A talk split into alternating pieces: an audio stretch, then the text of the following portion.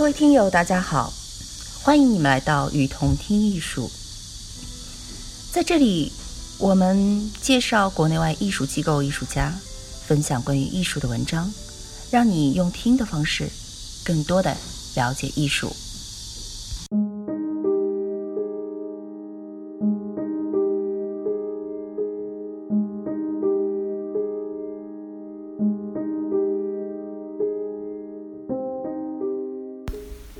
那些延续几百年、富可敌国的收藏家，当积累了大量财富之后，收藏艺术品、赞助艺术家，成了西方历史悠久的文化生态之一。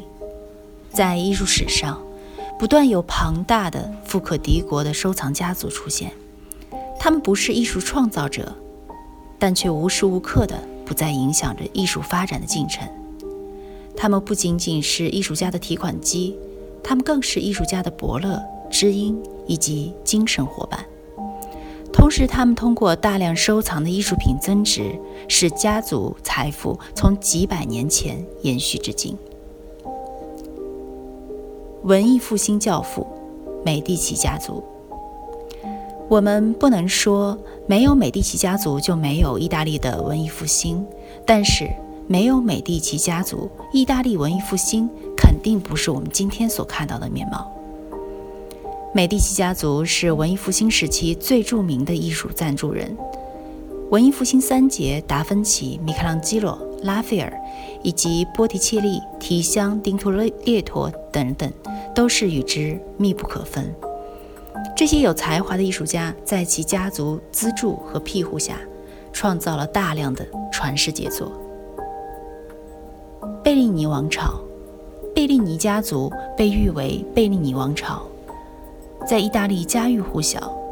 该家族经过十七代人约六百年的不懈努力，已经在纽约、伦敦、摩纳哥、威尼斯、佛罗伦萨拥有五座私人博物馆和近两万件艺术珍品。藏品从乔托的壁画、米开朗基罗的雕塑、达芬奇的油画。到古希腊、古罗马以及古代中国等地各个历史时期的文物，成为世界收藏史上的一个传奇。德埃斯特家族两姐妹，伊丽伊伊莎贝拉·德埃斯特达芬奇和提香的画中人贝阿特丽斯·蒙娜丽莎的原型。姐姐伊莎贝拉与曼图亚大公弗朗西斯科二世的婚姻大概在他的三十岁左右的时候陷入了死寂。心灰意冷之余，他开始投身艺术赞助事业。在艺术趣味上，他继承了费拉拉贵族化的审美风格，在审美要求上成为曼图亚时尚的引领者。据说他自己每年的裙装都要做一百件。过着奢华生活之外。伊莎贝拉更不遗余力地收藏大量古典书籍的手抄本、珍贵的人文人文主义雕像，如米开朗基罗的爱神丘比特，以及画作、大理石古董和乐器等等。跟姐姐伊莎贝拉在政坛上的叱咤风云相比，贝亚特丽斯的命运则始始终被不幸的阴云所笼罩。她十四岁就嫁给。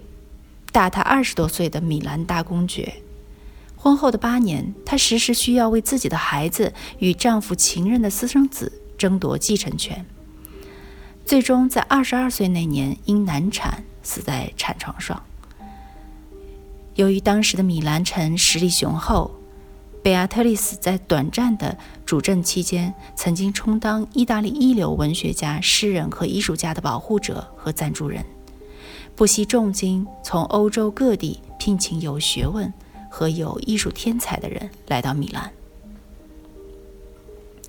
罗斯柴尔德家族资产曾经达到五十万亿。罗斯柴尔德家族是欧洲乃至世界久负盛名的金融家族。一八五零年左右，罗斯柴尔德家族总共积累了相当于六十亿美元的财富。鼎盛时期，欧洲大部分国家的政府几乎都曾向他们家族借贷。到了二十世纪初的时候，世界的主要黄金市场也是由他们家族所控制。其家族资产至少超过了五十万亿美元。鉴于他们巨大的财富，罗斯柴尔德家族几乎能够买下所有人的作品。家族里的一些成员似乎也确实有此打算。麦耶1845年购买的意大利雕像时，曾经说：“我们应该总是买最好的东西，而不要在意价格，因为最好的东西只会增值。”摩根家族曾经是全世界的债主。皮尔庞德·蒙根，这位华尔街玩主，直到现在仍然被美国收藏界公认为史上第一藏家。早期的作家手稿、印刷的书籍、中世纪的珠宝、油画、头盔、武器、瓷器、雕塑、装饰品，全部都是他的爱好所在。他的横扫艺术品的气势，无人能出其右。这位收藏收藏狂人，每每看到精美的艺术品，就会不加思索地掏出美元。他对收藏的痴狂，除了审美取向之外，更大的动力来自于他的一个信念：为美国网罗到世上最完美的艺术品。他做到了这一点。接受皮尔庞德藏品馈赠，捐助的大都会博物馆、瓦斯瓦兹博物馆，都跃升为当时全美前五大博物馆。维尔顿斯坦家族以赛马闻名，这个犹太家族还珍藏着价值高达百亿的艺术珍品，真正价值一直无从估量。这个家族出奇的神秘。他们积蓄了大量早期绘画大师们的作品。这是一个阿拉丁的山洞，里面到底有什么？没人知道。这是洛杉矶盖蒂博物馆的退休馆长约翰·沃尔什对威尔斯顿家族做出的评价。不管是欧洲王室贵族，还是今日曼哈顿的富豪。所有这些收藏家族的艺术赞助人，多数是真诚的艺术爱好者。他们从艺术赞助中获得了精神满足。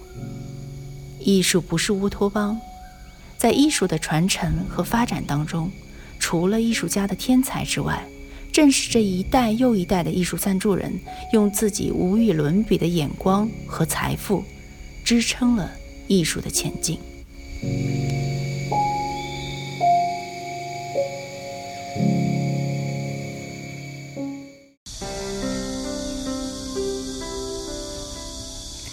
感谢您的收听，欢迎大家多提宝贵意见，并且来我们“与同听艺术”同名的微信和微博留言哦。